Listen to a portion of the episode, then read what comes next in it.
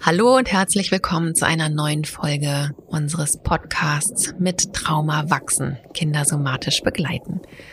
Heute hat uns wieder eine Hörerinnenfrage erreicht und ich sage diesmal uns, weil auch heute ich nicht alleine hier bin, sondern Dorina mit dabei ist. Dorina Hüser, Mitglied im Helper Circle Team von fast an Beginn und ja, sie wird sich gleich nochmal selber vorstellen, doch vorher möchte ich die Chance natürlich nutzen, dich darauf hinzuweisen, dass diese Woche die letzte Möglichkeit ist, dich für das Multiplikatorinnen-Training anzumelden, was jetzt am kommenden Wochenende stattfinden wird. Das Multiplikatorinnen-Training richtet sich an all diejenigen, die die SOS-Übungen schon kennen und vielleicht genauso fasziniert davon sind wie ich und die gerne diese Übungen mit in die Welt tragen möchten. In jede Schule, jede Kita, jedes Jugendamt, jede Familie, überall, wo es Kinder gibt und auch junge Erwachsene gibt oder auch Erwachsene gibt. Es ist auch völlig in Ordnung, das ganz losgelöst von Kindern an Erwachsene weitergeben zu wollen. Und wenn du vielleicht schon den SOS-Einführungskurs gemacht hast oder das Training zum bzw. zur SOS-Übungsleiterin für Kinder, dann hast du alle Voraussetzungen erfüllt, um beim Multiplikatorinnen-Training dabei zu sein. Im Januar werden wir uns an zwei Tagen, Samstag, Sonntag treffen und im Februar auch nochmal. Und da werde ich die Menschen ausbilden, die Lust haben, eigene Workshops zu geben oder in Schulen zu gehen, in Kitas zu gehen und diese Übungen weiterzugeben. Denn alleine schaffe ich das alles gar nicht. Deswegen brauche ich noch ganz viele von euch. Die Anmeldungsdaten dazu schicke ich, äh, stelle ich dir, beziehungsweise den Link setze ich dir in die Show Notes rein. Und gleichzeitig möchte ich dich auch noch aufmerksam machen. Zwei andere Dinge noch, ganz klein. Einmal das Mentoring-Programm, die Mentoring-Gruppe, die auch im Januar noch startet. Das ist ein kleiner Kreis von Menschen, die sich mit, ja, die entweder mit Kindern arbeiten oder mit Kindern leben, die angefangen haben, Nervensystemswissen in die Praxis umzusetzen und ja, damit auch immer mal wieder Fragen haben in der Umsetzung oder auch Sachen probieren, dann funktionieren sie, dann funktionieren sie wieder nicht und sich darüber austauschen wollen, sich mit anderen vernetzen wollen, noch mehr Fachwissen von mir ganz individuell auf ihre Situation bekommen möchten. Das passiert in der Mentoring-Gruppe. Wenn du noch mehr dazu wissen möchtest, setze ich dir auch den Link in die Show Notes. Und dann nächsten Donnerstag, denn darauf gehen wir auch ein bisschen in der Folge ein, äh, findet wieder ein Let's Talk About Nervensystem statt. Das ist unsere kleine Mini-Workshop-Serie, die eigentlich in der Helper Circle Community stattfindet. Doch ähm, wir haben uns überlegt, dass wir die eben auch von außen zugänglich machen möchten, weil dieses Nervensystemswissen einfach so, so hilfreich ist und so sehr damit da, dazu beitragen kann, anstrengende, in Anführungszeichen, Verhaltensweisen als gesunde Verhaltensweisen auf anstrengende Situationen zu sehen, dass wir gesagt haben, ja, das, das müssen wir auch für alle zugänglich machen. Und nächsten Donnerstag um 18 Uhr findet wieder ein Let's Talk About Nervensystem statt und zwar zum Thema Erstarrung. Ja, und vielleicht kennst du diesen Moment, wenn du irgendwo hinkommst und irgendwas passiert und du stehst dort steif, stocksteif vor Starre und hast aber gleichzeitig ganz viel Spannung in dir. Über diesen Zustand sprechen wir ein wenig ausführlicher, betten ihn in ein Gesamtbild des Nervensystems in unsere Lebens- und Überlebensimpulse ein und werden, ja, ich werde auch ganz viele Fragen dazu beantworten. Also, ich freue mich, wenn du bei der einen oder anderen Veranstaltung mit dabei bist. Und jetzt gebe ich aber erst einmal das Wort an Dorina weiter, damit sie sich hier vorstellen kann, denn die wird jetzt hier öfters auftauchen. Hallo Dorina. Ja, genau. Hallo Kati und hallo äh, an dich, die oder der du gerade zuhörst. Ich freue mich total, ähm, jetzt hier mal so ganz im Vordergrund des Podcasts mit dabei zu sein. Bin auch ein bisschen aufgeregt ähm, und mit dir, Kati, gleich über so spannende Themen zu sprechen. Ähm, und du hast es schon gesagt, ich bin schon eine ganze Weile jetzt mit dir hier bei Helper Circle. Seit, ich glaube, September 2020 muss es gewesen sein. Ähm, genau, und ich habe angefangen bei dir als äh, Studentin, die bin ich noch immer, aber damals äh, habe ich mein Praxissemester bei dir gemacht. Ähm, genau, und so, und irgendwie bin ich einfach hängen geblieben. und, ähm, genau, studiere gerade eigentlich noch Kommunikationspsychologie, habe aber vorher auch schon ein, ähm, eine Ausbildung zum systemischen Coach gemacht und ja, bin schon mein ganzes Leben eigentlich konfrontiert mit Themen der der Psychologie, da ich doppelte Therapeutentochter bin und hatte so nicht so richtig die Wahl. Und ähm, ja, merke, dass mich dieses Thema ähm, auch Entwicklung von Kindern und, und Trauma generell äh, sehr interessiert und begeistert. Und ähm, genau, ich freue mich sehr, hier zu sein und freue mich mit dir gleich noch tiefer gehen zu sprechen. Ja, super. Ja, du bist auf jeden Fall eine große Säule im Helper Circle Team. Also wer Dorina, wer die Menschen aus der Helper Circle Community, die kennen Dorina mit Sicherheit, denn Dorina macht dort regelmäßig die, oh, wir haben die Veranstaltung umbenannt. Wie heißt sie jetzt, Dorina? Ich vergesse es noch immer. Genau, ja, ganz frisch, neues Update. Äh, es heißt jetzt gemeinsam für mehr Selbstfürsorge. Ja, genau. Diese Veranstaltung moderiert und gestaltet Dorina alle paar Wochen in der Helper Circle Community, wo, wo du mit ja, den Community-Mitgliedern gemeinsam verschiedene Selbstfürsorgeübungen erklärst, ihr sie gemeinsam anfangt und so kleine Challenges euch verabredet, kommt zwei Wochen lang jeden Tag mhm. und in den Austausch darüber kommt. Also daher kennt der ein oder die andere Dorina vielleicht schon. Wenn du unseren Newsletter bestellt hast oder Mails von uns bekommst, da ist ganz viel Dorina mit drin. Meistens sprechen wir nur grob die Themen ab oder ich mache einen kleinen Entwurf, was ich wo gerne drin hätte. Und Dorina hat die Fähigkeit, so zu schreiben, wie ich denke. Und das ist hervorragend. ja. Also, äh, Dorina wird jetzt öfters hier auftauchen. Und dann würde ich sagen, wünsche ich dir erstmal jetzt viel Spaß bei der kommenden Folge. Ja, Kati, uns erreichen ja immer wieder ganz viele verschiedene Fragen und Themen von ähm, Menschen unserer, aus unserer Community ähm, zum Thema Nervensystem.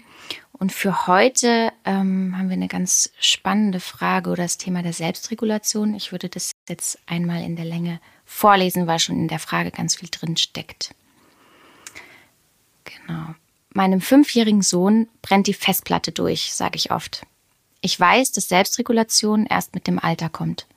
Dennoch bin ich oft verwundert, wegen welch Kleinigkeiten er sich weinend und brüllend auf den Boden schmeißt. Wenn ich Zeit für eine ruhige Begleitung habe, renkt sich das zwar meist schnell wieder ein, aber ich frage mich, ob man dem Nervensystem nicht ab fünf Jahren auch irgendwie helfen kann, diese Selbstregulation zu lernen. Einige Übungen mache ich mit ihm manchmal, aber sie wirken nicht präventiv. Ja, super spannende Frage. Ja, total. Und was ich da ähm, vor allem raushöre, ist eben dieses Thema von, von Selbstregulation und warum sich Kinder denn eigentlich noch nicht selber regulieren können. Also da sprechen wir sowieso ganz oft drüber, aber warum ist denn das eigentlich so und woher kommt das? Und lass uns doch da heute mal ein bisschen drüber sprechen. Und ähm, zum Einstieg ist es vielleicht nochmal ganz, ganz spannend zu klären, was denn eigentlich Regulation im Allgemeinen bedeutet. Genau. Ja, was heißt eigentlich Regulation? Ich rede den ganzen Tag davon. Manchmal ist das für mich schon so selbstverständlich, dass es mir selber auch immer mal wieder gut tut, da das quasi wie zu definieren, über was spreche ich da eigentlich. Und natürlich in den ganzen Trainings ist es auch immer gut, sich vorher nochmal klar zu machen, was heißt es eigentlich?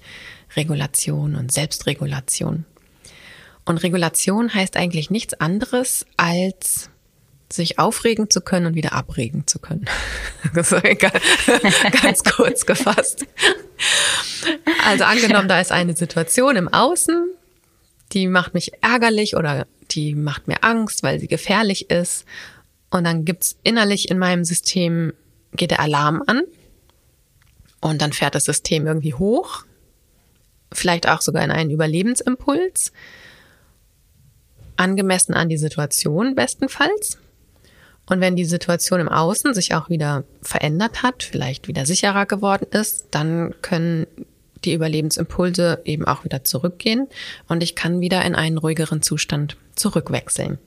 Also dieses Auf und Ab und dieses in einen Überlebensimpuls rein und wieder raus, wieder rein, wieder raus oder Freude, wieder nicht Freude, sich ärgern, sich wieder beruhigen, Angst haben, Angst geht wieder weg.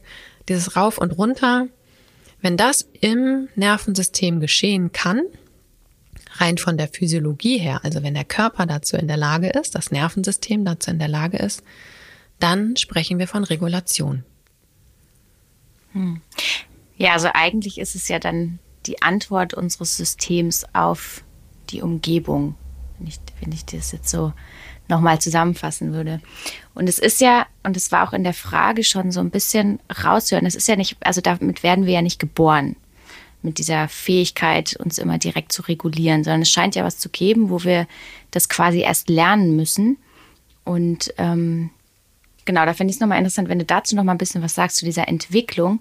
Und es ist ja auch spannend zu sehen, wie wir Menschen da noch so viel abhängiger sind von unseren Bezugspersonen ähm, als Tiere zum Beispiel. Also Tiere, mhm. die so ein Pferd, wenn das geboren wird, das fällt dann auf den Boden und dann kann es quasi direkt aufstehen und loslaufen. Und wir Menschen brauchen ja viel länger noch Begleitung. Also da gibt es ja einen Unterschied ähm, in, in unserem Lernprozess und wie wir anfangen ja. zu leben. Vielleicht ja, was fällt dir denn dazu noch so ein? Ja, absolut. Also wenn, wenn so ein menschliches Baby auf die Welt kommt, und du hast es gerade ja schon gesagt, es unterscheidet sich in seinem Entwicklungsstadium zum Beispiel von vielen Tieren, die in ihrer Entwicklung einfach viel weiter sind. Ja, wir Menschen kommen jetzt nicht auf die Welt und stehen auf und äh, laufen erstmal zum Kühlschrank und holen uns was zu essen. das ist aber ein schönes Bild. ein neugeborener Säugling auf dem Weg zum Kühlschrank. Genau, also das macht dieser Säugling auch auf eine Art, aber braucht dabei noch ein bisschen Unterstützung. Also dieser Säugling wird erstmal auf äh, den Bauch der gebärenden Person gelegt, in der Regel oder häufig oder wie auch immer. Und es gibt etwas im System, im Nervensystem, im Stammhirn des Babys, das weiß, aha, ich muss zur Brust robben und dort finde ich was zu trinken. Ja, das ist der Babykühlschrank. Und da kann es schon auf sehr kleine, subtile Art und Weise hinrobben. Das ist etwas, was möglich ist. Aber es kommt nicht alleine vom Tisch, vom Bett, vom Boden, wo auch immer das Baby geboren wurde, in diese Position. Da braucht es tatsächlich Unterstützung durch uns Erwachsene oder durch die anwesenden Personen. Und das Neugeborene braucht auch Unterstützung bei der Wärmeregulation zum Beispiel. Babys können noch nicht selber ihre Temperatur regulieren. Es sind ganz viele körperliche Dinge, die ein Menschenbaby einfach noch gar nicht kann. Und auch emotional kann es sich nicht regulieren. Also ein Baby, was ja, also ein neugeborenes Baby, das schreit ja erstmal oder es ist friedlich. Das sind so die zwei Grund Schreien, friedlich, ja. trinken, schlafen. Das sind ja irgendwie so die Grundzustände. Und wenn irgendwas nicht stimmt, wird es ungemütlich, zwar schon irgendwie mit so bestimmten Nuancen oder auch, ähm, ich sag mal, verschiedene Level an Unzufriedenheit. Aber es ist noch nicht sehr differenziert. Und mhm ja, auch da passiert mit der Zeit einfach ganz viel. Das hat auch was mit Regulation zu tun. Und es braucht eben, zum Beispiel, wenn es anfang, anfange zu schreien, weil irgendwas nicht stimmt, und es ist erstmal ganz egal, was nicht stimmt, das Baby kann sich nur durch Schreien, also von leise Schreien bis laut Schreien, irgendwie bemerkbar machen. Und dann braucht es eine erwachsene Bezugsperson.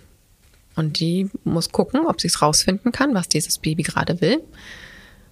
Und das ist am Anfang gar nicht so. Was manchmal nicht so einfach ja. ist, genau. Ich wollte gerade sagen. Genau, also ich erinnere mich noch an viele Momente mit meinen beiden Kindern, als die Babys waren, dass ich ne, an der Windel gerochen, so an die Brust angelegt, mhm. äh, ist es zu warm, ist es zu kalt, was willst du, was hast du, wo tut was weh? Und ich einfach überhaupt gar keine Ahnung hatte. null Ahnung hatte. Mhm. Und das hat natürlich bei mir auch erstmal Stress gemacht. Und wenn das Baby dann eben Hunger hatte und ich es angelegt habe und es äh, im Tiger-Style äh, seinen Durst gestillt hat, dann wurde das Baby ruhiger und ich wurde ruhiger vor allem. Und dann wurde das Baby noch ruhiger und ich wurde ruhiger und wir haben uns gegenseitig ko-reguliert. Und darauf ist das Baby angewiesen. Also das Baby hat vielleicht wirklich unter Umständen sogar ein Gefühl von, ich verhungere jetzt gleich. Ja, also ich habe noch nie was zu essen gekriegt und ich werde wahrscheinlich, wenn ich jetzt nicht hier um mein Leben kämpfe, auch nie wieder was zu essen kriegen. Also so ist, so habe ich es zumindest manchmal empfunden. Manchmal komme ich noch, ja. manchmal kriege ich noch eine Idee von diesem Bild bei unseren Katzen. Die haben auch immer Hunger, als hätten sie seit 14 Tagen nichts mehr zu essen bekommen. Auf jeden Fall ist es gut, wenn ich nicht in dieser gleichen Energie bin. Also wenn ich, ich weiß ja, dass mein Baby nicht verhungern wird. Ja, ich gebe mhm. dem ja mhm. quasi, ähm, also ich habe ja das Vertrauen in die Zukunft. Und dieses Vertrauen in die Zukunft, das strahlt mein Nervensystem aus. Also bestenfalls. Und mit diesem Nervensystems, ich sag mal, Gefühl, begegne ich meinem Baby. Und auf dieser Ebene des Nervensystems findet ganz viel Kommunikation statt. Und mein Baby kriegt dann in diesem Augenblick von mir auf einer ganz basalen Ebene, also jenseits von Verstand oder Kognition oder Bewusstsein, sondern ganz, also in der tiefsten Ebene des Kontakts kriegt dieses Baby die Information, alles wird gut. Und es spürt mein Nervensystem und es kann sich an mir orientieren und kann dadurch auch wieder ruhiger werden. dann wird das Baby ruhiger. Ich als Mama jetzt habe dann ganz oft gemerkt, ah ja, ich habe es richtig erkannt, was mein Kind braucht. Ich kann ihm helfen. Gott sei genau, Dank. Es muss nicht länger leiden. Und so haben wir uns dann gegenseitig reguliert. Aber die Hauptregulation, die findet durch mich erwachsene Person statt. Und Babys können das einfach noch nicht von Geburt an, weil sie an der Stelle das Nervensystem noch nicht weit genug entwickelt haben. Ja. Du hast vorhin in unserem Vorgespräch äh, noch einen Satz gesagt, der ist mir so hängen geblieben. Den möchte ich gerne auch nochmal nennen an dieser Stelle. Ähm, und zwar hast du gesagt, es ist nicht das Gesagte, sondern das Verkörperte der Bezugsperson oder der Mutter, die dann das Nervensystem reguliert. Ähm, und mhm. ich fand diesen Satz so gut, weil er das so gut widerspiegelt, dass es, also wir können ja, also wir können dem Kind sagen, hey, ist alles gut, ist alles gut, ist alles gut. Aber wenn unser Nervensystem selber in einem Alarmzustand ist, dann funktioniert die Koregulation ja trotzdem irgendwie nicht so gut. Mhm. Ja, auch da nochmal noch mal ein Beispiel einfach, also auch so ein ganz typisches Beispiel, was wahrscheinlich alle kennen, die ein kleines Kind zum Schlafen bringen mhm. wollen. Also ich, wie oft habe ich neben einem oder beiden Kindern gelegen, ich lieg doch hier, komm, ich schlaf auch ein bisschen, jetzt mach doch mal die Augen zu, schlaf ein, schlaf ein, ich habe doch gleich einen Termin. Mensch, ich will doch einmal noch am Tag wenigstens duschen gehen alleine. ähm, und ich sage diese Worte und ich will diese Worte und mein Herz macht düdüm, düdüm, düdüm und mein ganzes Nervensystem ist und das ist die lauteste Sprache, die das ja. Baby hört.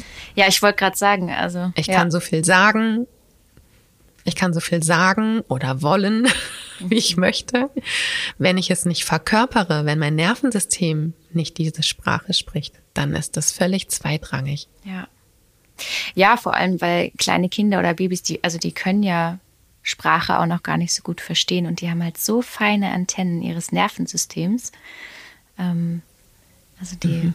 reagieren da viel stärker auf das, was wir, was in unserem Körper gerade passiert. Ja, absolut. Also es hängt tatsächlich auch mit unserer, mit dem Aufbau des Gehirns zusammen. Also das Babygehirn das hat noch gar keinen Neokortex. Also der Neokortex ist der Teil unseres Gehirns, wo bewusste Erinnerung zum Beispiel abgespeichert wird, aber eben auch Kognition stattfindet, also bewusstes Denken und Pläne schmieden und äh, Sachen verstehen. Das wächst erst und das ist erst mit Ende des dritten Lebensjahres ist das überhaupt vorhanden. Deswegen gibt es vorher auch so selten bewusste Erinnerungen an etwas. Also wenn jemand Erinnerungen an seine oder ihre Geburt hat, dann ist es aus Erzählungen oder von Fotos oder aber durch Körpererinnerungen. Also diese Art von Erinnerungen haben wir schon, aber wir haben keine bewusste Erinnerung an unsere Geburt, weil da zu diesem Zeitpunkt einfach das bewusste Gehirn oder der bewusste Gehirnteil, der Neokortex, einfach noch gar nicht da war. Und deswegen sind die anderen Gehirnteile, also das Stammhirn und auch das limbische System, also das Stammhirn ist für diese ganzen Überlebensimpulse eben zuständig und das ist am Anfang, ja, das ist präsent, das muss da sein, um das Herz-Kreislauf-System eben auch ähm, ja, regulieren zu können. Aber da braucht es auch teilweise noch Unterstützung. Also durch Koregulation, also das ist das, was durch die Erwachsenen geschieht. Und, und da wird dann auch die Temperatur reguliert. Also das wird relativ schnell immer besser. Und dann kommt das limbische System, da wo die Emotionen zum Beispiel stattfinden. Das ist evolutionsmäßig gesehen ein bisschen jünger.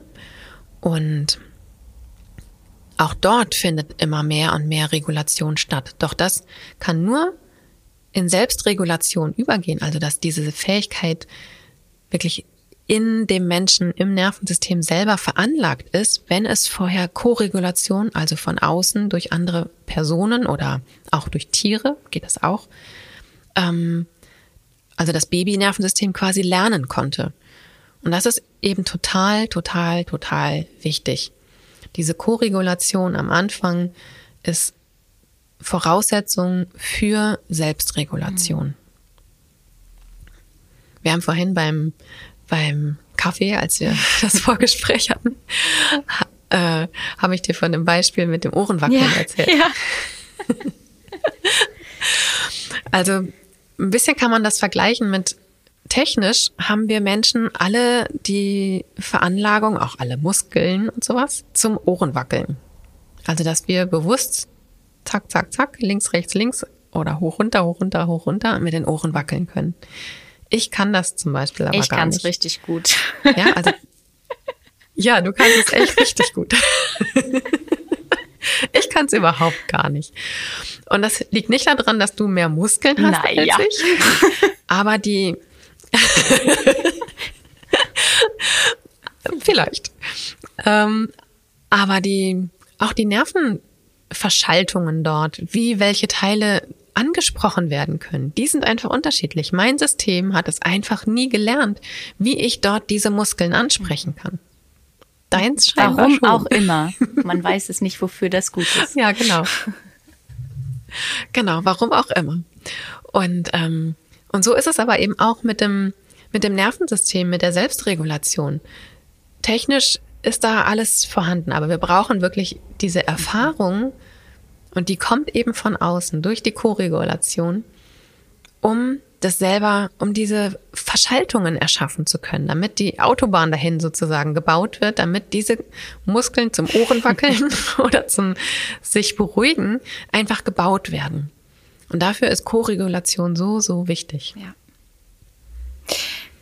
Und ich erinnere mich dran, dass wir vorhin auch drüber gesprochen haben, dass wenn wir zum Beispiel im Erwachsenenalter, wir ähm, regulieren uns nicht immer mhm. nur selber. Ja, also das heißt nicht, ähm, nur weil ich jetzt heute irgendwie mich selber nicht beruhigen kann, dass ich nicht genügend Koregulation als Kind bekommen habe oder sowas. Das, darum geht's gar nicht. Und wir müssen auch als Eltern nicht immer ruhig, entspannt mhm. und gechillt sein, um ein Kind ko-regulieren und gut in eine Selbstregulation begleiten zu können. Mm. Das, was wichtig ist, jetzt habe ich zwei Fäden aufgemacht, jetzt weiß ich gar nicht, wie ich die zusammenkriege, verdammt. Ach so, genau. Ich mache mit dem einen Faden einfach weiter. Also, wenn wir als Erwachsene ähm, uns nicht immer selber regulieren können. Das ist völlig normal, denn es ist immer eine Mischung aus Koregulation, Selbstregulation und alternativen Regulationsstrategien. Denn ich meine, wir gehen auch zum Regulieren, gehe ich zum Beispiel oft in einen Wald oder ich fahre an See, in die Natur oder ich höre äh, angenehme Musik. Manchmal höre ich auch total laute, aggressive Musik, wenn ich das brauche, um erstmal der Aggression, die vielleicht in mir ist, Ausdruck zu geben, damit ich da auch wieder rauskomme aus diesem, aus diesem Zustand. Ja, wir können uns durch äußere Elemente auch dabei unterstützen, uns zu regulieren. Also auch zum Beispiel durch Zigaretten, durch Alkohol, durch Drogen. Das sind alles Mechanismen oder Strategien, die unserem Körper helfen, sich zu regulieren. Das sind jetzt nicht immer alle dauerhaft die gesündesten, aber es sind erstmal alternative Strategien, die unsere Regulation unterstützen. Und das ist bei uns allen, ja. Und manchmal, manchmal brauchen wir eine Umarmung einfach von jemand anderes. Manchmal äh, brauchen wir einfach einen See. Und manchmal ist auch ein Schluck Wein einfach total gut und lässt uns äh, runterfahren. Ja. Wenn ich jetzt, jetzt haben wir so viel über äh, Regulation gesprochen und wie das auch bei Kindern funktioniert. Und eine Sache aus der Frage äh, am Anfang, ähm, lass uns die doch zum Schluss vielleicht nochmal anschauen, ähm, ist nämlich der Teil, wo ich als mhm. erwachsene Person mein Kind dabei, also äh, dabei unterstützen kann, sich besser zu regulieren. Also wie kann ich, wie kann ich wirklich ähm, meinem Kind oder einem Kind dabei unterstützen, diese Selbstregulation zu lernen. Also quasi dieser Schritt aus, okay, das Kind ist abhängig von mir, wir befinden uns in der Koregulation. Ähm, wann kommt dieser Punkt, wo ich dann anfangen kann, das Kind zu bestärken, in eine Selbstregulation zu gehen und wie funktioniert, also wie kann das gut gelingen? Mhm.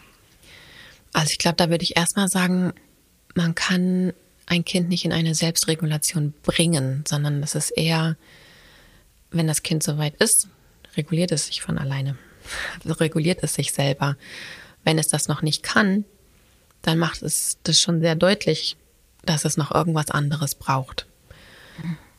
Und es ist gerade beim Thema sich regulieren, ist es, hat es nichts mit Wollen zu tun, sondern wirklich ein, es ist ein Können oder eben ein Nicht-Können und nicht aus Gründen des nicht kooperieren wollens oder weil sie uns was Blödes wollen oder uns nerven wollen, uns in den Wahnsinn treiben wollen.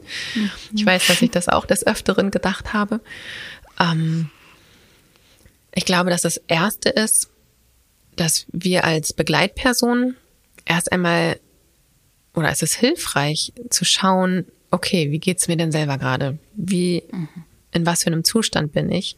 Und was unterstützt mich gerade, um mich zu regulieren? Reicht es, wenn ich mir bewusst mache, dass meine Füße am Boden stehen, dass ich mich im Raum einmal kurz orientiere, dass ich, ich lege manchmal einfach meine Hände aufs Herz, manchmal mache ich die SOS-Übungen und ähm, ja, dass ich möglichst ruhig in mir bin. Ist aber nicht immer notwendig. Sage ich gleich nochmal was zu, was zu. Das ist der zweite Faden von vorhin, den ich hier gleich nochmal aufnehme. Und ähm, und eigentlich geht es darum, einen Raum zu halten mit dem, was da ist und dass es völlig in Ordnung ist. Also, dass die Wut des Kindes, die vielleicht gerade da ist, völlig in Ordnung ist. Und davon abgrenzen möchte ich aber gerne das Verhalten, was manchmal damit zusammenhängt. Also manchmal ist ja, also Wut ist ein ganz gesundes Gefühl, ein ganz wichtiges Gefühl. Manchmal ähm, äußert sich Wut aber in sehr gewaltvollem Verhalten. Und das geht natürlich nicht. Ja, aber da ist einfach tatsächlich ein Unterschied. Ähm, da kann ich vielleicht nochmal auf die beiden Podcast-Folgen verweisen, wo ich tatsächlich auch über das Thema Wut und Gewalt gesprochen habe. Ich schick, ich schick den Link in die, in die, wie heißt das hier? Also ich stelle den Link in die Show Notes. Genau. Ja, genau. Zu den beiden Folgen. Da habe ich ganz viel über Wut und Gewalt gewaltvolles Verhalten gesprochen. Und erst einmal geht es darum, dem Kind zu begegnen und auch, auch mh, mm, aus einer Position heraus, die Sicherheit ausstrahlt. Also die sich vielleicht auf das Energielevel von dem Kind mitbegeben kann. Also im Sinne von, und ja, da tauchen wir noch mal kurz ins Nervensystem ein. Für tieferes, da, mhm. da verweise ich aber auf die Let's Talk About Nervensystemveranstaltungen. Da, da tauchen wir einfach noch viel, viel tiefer in diese Materie ein. Wenn wir in verschiedene Überlebensimpulse äh, gelangen, sagen wir mal Wut, Aggression. Da ist ganz viel Sympathikus mit aktiv. Sympathikus ist der Teil unseres Nervensystems, der für Mobilisierung da ist. Ja, ich muss richtig, ne, wenn ich in Rage bin, dann brauche ich Schmackes und Power in mir drin. Gepaart aber mit einer Angst. Ja, denn es ist ja als Überlebensimpuls vorhanden. Und in diesem Moment habe ich nicht mehr unbedingt mein soziales Kontaktsystem aktiv, den ventralen Vagus, ein weiterer Teil unseres Nervensystems, unseres autonomen Nervensystems, um in Beziehung mit jemandem anderes zu sein, im Kontakt mit jemandem anderes zu sein. Oder auch, um mich eintunen zu können. Ja, wenn ich richtig wütend bin, dann fehlt mir manchmal der Kontakt zu anderen Personen. Dann sage ich auch manchmal Sachen, die mir nachher leid tun. Mhm. Weil ich mich überhaupt nicht eingetunt habe in die Person und mir es auch ein bisschen egal war. Und wenn ich als erwachsene Person es schaffe, mich vom Sympathikus auf die gleiche Energieebene zu, be zu begeben. Also auch ruhig meine Stimme erhebe, aber mit dem Unterschied, dass ich keine Angst dabei habe, dass ich nicht mhm. in einem unkontrollierten oder einem bewusst kontrollierbaren Überlebensmodus bin, sondern dass ich bewusst in einen Zustand von Aktivität, von Sympathikus mich bringe und mein Kind dort treffe. Ja, und das kann auch sein, dass also mit meinen Kindern sind dann auch manchmal so Raufensituationen entstanden, ähm, dass wir auch ja gekämpft haben oder ich sie bewusst eingeladen habe. So, jetzt schmetter mir mal alle Schimpfwörter, die dir gerade einfallen oder was du über mich sagen willst, an den Kopf. Ist es okay? Ja, oder hau in meine Hand. Oder ich habe ein dickes Kissen gehabt, wo ich sie eingeladen habe, reinzutreten. Hm bestimmt äh, ganz äh, einige Übungen erkläre ich auch in den, in den beiden Podcast-Folgen, die ich gerade schon genannt habe. Und dann kann ich, wenn wir uns dort begegnen auf dieser Ebene, dann kann ich Stück für Stück selber energetisch ein bisschen runtergehen. Und energetisch, da meine ich jetzt, ne, dass ich meinen Aktivitätslevel etwas reduziere. Mhm. Und damit kann sich mein Kind an mir orientieren und langsam runterkommen. Wenn mein Kind da irgendwie rumwütet und ich säusel da, Mensch, Engelchen, Schatzilein, oh jetzt beruhig dich mal, ich bin doch da. Ja, es sind ja ganz lieb gemeinte Worte so und aber das erreicht dieses Kind unter Umständen überhaupt gar nicht. Mhm. Auch unter Umständen deswegen, weil in so einem hohen aktivierten Zustand eben der ventrale Vagus, unser soziales Kontaktsystem, gar nicht aktiv ist und damit auch bestimmte Frequenzregionen, Bereiche gar nicht gehört werden. Wenn wir in so einem hochaktivierten Zustand sind, dann hören wir teilweise nur die hohen Frequenzbereiche und die ganz niedrigen Frequenzbereiche. Also die niedrigen stehen für die, wow, wo ist der Bär, wo ist die Gefahr? Und die hohen Frequenzbereiche für, ah, wo ist der Rest der Herde, wo finde ich Sicherheit? Das ist wirklich uralt. Und wenn ich da mit so einer Säuselstimme irgendwie ankomme, dann erreicht das mein Kind einfach überhaupt gar nicht. Und dann begegne ich meinem Kind nicht, dann tune ich mich nicht richtig ein. Das heißt, Koregulation heißt nicht, ich bin immer in so einem ganz zarten und äh, weichen Zustand, sondern Koregulation bedeutet, ich kann meinem Kind dort begegnen und auch dort Kontakt herstellen, auch auf so einem hohen Energieniveau und es dann eben runterbringen. Genau, das ist eine Art. Und weil ich da meinem Kind zum Beispiel auch mitteilen kann, du bist in Ordnung. Mhm. Ja, und das ist mit ein ganz wichtiger Aspekt im Begleiten von Kindern. Also du mit deiner Emotion gerade, vielleicht nicht mit deinem Verhalten, aber mit ja. deiner Emotion bist in Ordnung. Ich sehe deine Wut und ich kann die halten, ich kann die haben gerade. Ich lege so quasi wie meine Arme um uns beide herum oder ja, ich halte den Raum, wo das, was bei dir überschwappt, kann ich auffangen. Meine Schale ist ein bisschen größer als deine. Mhm. Das reicht ein bisschen größer. Ja, je größer die ist, desto angenehmer ist es für einen selber und unanstrengender. Aber es reicht ein bisschen größer.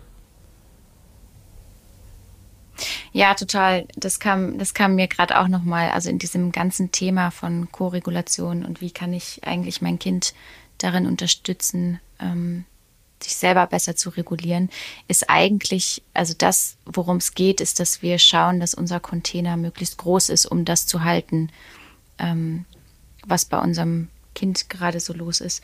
Und das ist ja, also und auch eben, das hast du vorhin nochmal auf die Frage, wie kann ich denn, also wie kann ich denn irgendwie helfen ähm, in der Selbstregulation? Ein großer Teil ist auch Vertrauen. Also, dass wenn mein Kind bereit ist, ne, dann kommt es, dann kommt irgendwann die Trotzphase vielleicht oder die mhm. Pubertät, wo dann Kinder wirklich sagen, okay, nee, jetzt möchte ich alleine. Also auch dieser, der Impuls ist da von Kindern. Wenn sie bereit sind, wenn sie uns nicht mehr für die Koregulation brauchen, dann kommt das ganz automatisch. Und da eben nicht, nicht zu drücken oder zu pushen, sondern auch ähm, ja, Vertrauen reinzuhaben. Es wird, es wird kommen, dieser Impuls. Ja. Und da hattest du im Vorgespräch noch was aus der Entwicklungspsychologie gesagt und das fand ich auch total spannend. Ähm, je kleiner das Baby ist, desto ungerichteter sind die ist das Schreien. Ja, es ist noch ganz mhm. undifferenziert auch. Es geht so in alle Richtungen und die Hände und Füße bewegen sich in alle Richtungen. Das Schreien mhm. geht in alle Richtungen. Und genauso ungerichtet ist das Verhalten von uns Erwachsenen, die versuchen, diesem ungerichteten Ausdruck dort zu begegnen. Ja, ist es die mhm. Windel? Ist es der Hunger? Ist es ein Pups? Ist es äh, zu warm? Ist es zu kalt? Also es ist auch noch ganz viel ungerichtet. Und mit der Zeit fangen wir an, uns gegenseitig immer mehr einzutunen. Also die mhm. Bezugspersonen lernen immer mehr die immer gerichteter werdenden Ausdrucksmöglichkeiten des Babys zu interpretieren und werden dadurch noch feiner in ihren Reaktionen und können dann viel genauer sehen oder nicht sehen, sondern bemerken, aha, nee, das ist ein Pups, das ist kein Hunger. Mhm. Äh, und das Baby merkt es, aha, immer wenn ich so weine, dann weiß sie, dass das ein Pups ist, der quer sitzt. Und wenn ich so weine, weiß die Person, äh, dass ich Hunger habe oder dass mir zu warm ist. Und so tunen wir uns immer mehr gegenseitig ein und das Nervensystem des Babys wird dadurch auch immer feiner und kann dadurch viel differenzierter sich ausdrücken und auch viel differenzierter sich selber wahrnehmen. Und das ist eben total wichtig. Und da spielt der ventrale Vagus, über den wir gerade gesprochen haben, immer wieder eine große Rolle. Der ist am Anfang eines Menschenlebens, ist der noch ähm, ziemlich unfertig, wie so vieles. Denn im Laufe der Zeit kriegt der wie so eine Fettschicht, so Fettschinge, Fettringe um sich herum, damit er dann ganz viele komplexe Informationen in ganz kurzer Zeit transportieren kann. Und das ist gerade bei Gesichtsausdrücken zum Beispiel. Und wenn, ja, wenn du ein Baby beobachtest, also in den ersten Wochen, da ist ja noch gar keine bewusste Gesichtsreaktion. Also dein Baby lächelt zwar zwischendurch, aber es lächelt nicht auf dein Lächeln, sondern es ist eher so, ja, auch so ein das bisschen ungerichtet. Mhm. Genau, das Engelslächeln. Und es sind eben diese ungerichteten Reflexe oft auch noch oder einfach Bewegungs, das geschieht einfach ohne den Impuls von außen. Und so, ich glaube, es ist ab der zehnten Woche, wo es dann anfängt, dass der ventrale Vagus schon so, so sehr ummantelt ist mit dieser Fettschicht, also myelinisiert ist das Fachwort dafür, mhm. ist, dass es zu ersten bewussten gegenseitigen Anlächel- oder Anguckmomenten kommt. Und je älter das Baby dann wird, desto mehr wird das. Und das, und dieser Blick von einem Baby fesselt einen ja auch so sehr. Und es, ich habe gerade ein Baby in meinem Freundinnenkreis. Und ähm, der Blick dieser Kleinen, der ist einfach so fesselnd. Ich kann dann immer gar nicht mit meiner Freundin dann richtig sprechen oder so präsent für sie sein, weil dieses Baby so die Aufmerksamkeit von mir auf sich zieht. Und das ist evolutionsmäßig auch so wichtig, denn es braucht den Kontakt, den Austausch, meine Gesichtsmimik. Es braucht meine Präsenz, damit sich sein ventraler Vagus entwickeln kann. Es ist wie ein Muskel, der sich, der trainiert werden muss. Und das äh, ja, hat die Natur schon wirklich ganz prima eingefädelt, dass diese Babys echt so oh, die Aufmerksamkeit auf sich ziehen können, damit das eben passiert. Und je älter sie dann werden, desto besser können sie in den Austausch gehen und das hilft eben auch bei der Selbstregulation. Und natürlich auch, wenn der Neokortex mit drei Jahren dann mehr und mehr dazukommt. Ja, wir regulieren uns auch durch unsere Gedanken manchmal. Also ein Teil unserer Regulation funktioniert über Erklärung. Wenn wir etwas verstehen, dann, aha, okay, ja, dann kann ich mich jetzt wieder beruhigen. Ja, ich habe gehört, dass es war bei uns fliegt manchmal was in der Küche vom Tisch, weil die Katzen unerlaubterweise auf der Küchenfläche rumlaufen. Und wenn das nachts passiert, schrecke ich davon manchmal hoch. Und es gibt einen Teil in meinem System, was sicherlich in irgendeiner abgewandelten Form denkt, oh, Einbrecher. Und dann kommt mein Kopf und sagt, aha, nee, das waren bestimmt Cookie und Funny. Und dann kann mein System mein Alarm wieder runterfahren. Ja, also unser Neokortex, der hilft uns ja auch beim Regulieren.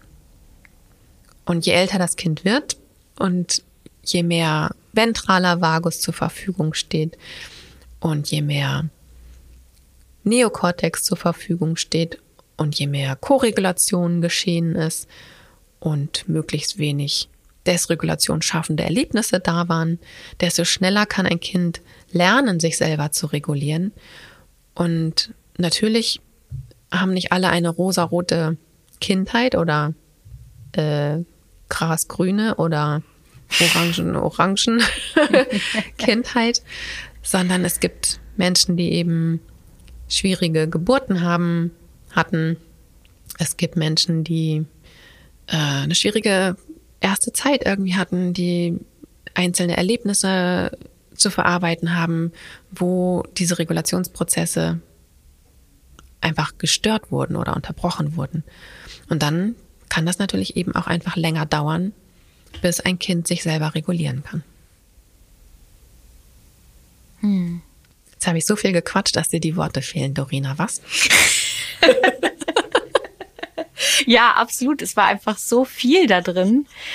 Also jetzt in den, in den letzten Minuten insbesondere nochmal, aber generell, also ich merke, da setzt sich gerade auf jeden Fall noch einiges ähm, und ja, ich glaube, ich, glaub, ich habe es am Anfang schon erwähnt, aber dieses ganze Thema ist einfach so komplex, wenn es um mhm. Selbstregulation geht, wenn es um Kinder geht, also wie sich das alles überhaupt erst entwickeln und wie wir als erwachsene Personen da auch gut zur Seite stehen können, ohne dass wir selber über unsere Grenzen ähm, gehen. Da ist einfach, ja, super spannendes ja, glaub, Thema. Ja, absolut. Und ich glaube, es ist eine Illusion, dass wir es schaffen, Kinder großzuziehen, ohne über unsere Grenzen zu gehen. Also ich, ich meine, ich kann nur von mir sprechen und vielleicht aus meinen Erfahrungen aus der Praxis und meinen äh, den Menschen, die ich als Eltern noch so kenne. Also wir sind ständig über unsere Grenzen gegangen. Mhm. und es braucht es aber auch. Ähm, und ich glaube, da habe ich auch schon mal in einer Podcast-Folge drüber gesprochen. Die verlinke ich auch in den Show Notes, wo es darum ging, mein Kind geht ständig über meine Grenzen und ich raste aus oder so ähnlich hieß die. Ähm, wir müssen an unsere Grenzen kommen, damit wir wachsen können. Und Kinder brauchen einfach starke Erwachsene. Ja, total. Gut, dass du das nochmal sagst. Also, weil ich auch immer wieder merke, dieses, ähm, auch dieser, dieser Druck oder dieser Anspruch an sich selber, dann immer, wir haben das vorhin auch schon, oder du hast es vorhin auch schon mal gesagt, es geht eben nicht darum, die ganze Zeit super entspannt und ruhig mhm. zu begleiten und so, sondern ähm, dass ich mitkriege, wo ich gerade stehe und da mit einfach sein kann, mehr und mehr.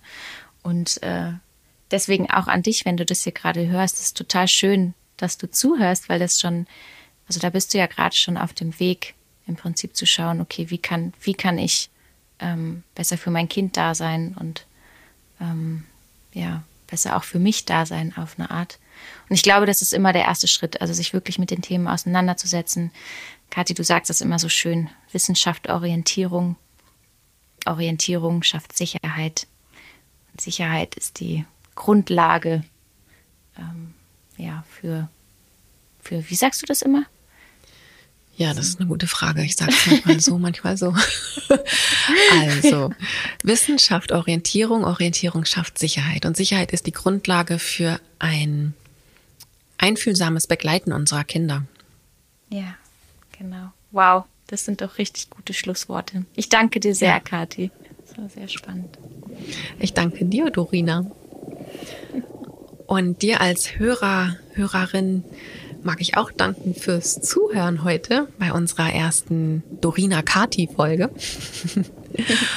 Und wenn du magst, äh, zeig uns doch, wie du die Folge fandest bei Apple Podcast und da kannst du uns Sternchen geben, du kannst schriftliche Bewertungen geben und Jakob, unser Podcastmeister, der im Hintergrund immer alles schneidet, der hat mir die Tage äh, erzählt, geschrieben, dass es das nun auch bei Spotify gibt. Ich habe es in meinem Spotify noch nicht gesehen, da gibt es das irgendwie noch nicht, aber in seinem Spotify gibt es das schon, dass man auch neuerdings bei Spotify Bewertungen abgeben kann. Also wir würden uns riesig freuen, total gerne, mhm. äh, wenn du magst Schreib uns uns auch gerne an mittraumawachsen at helpercircle.de, sowohl deine Gedanken oder Fragen zu dieser Folge, als auch natürlich, wenn du eine eigene Frage hast.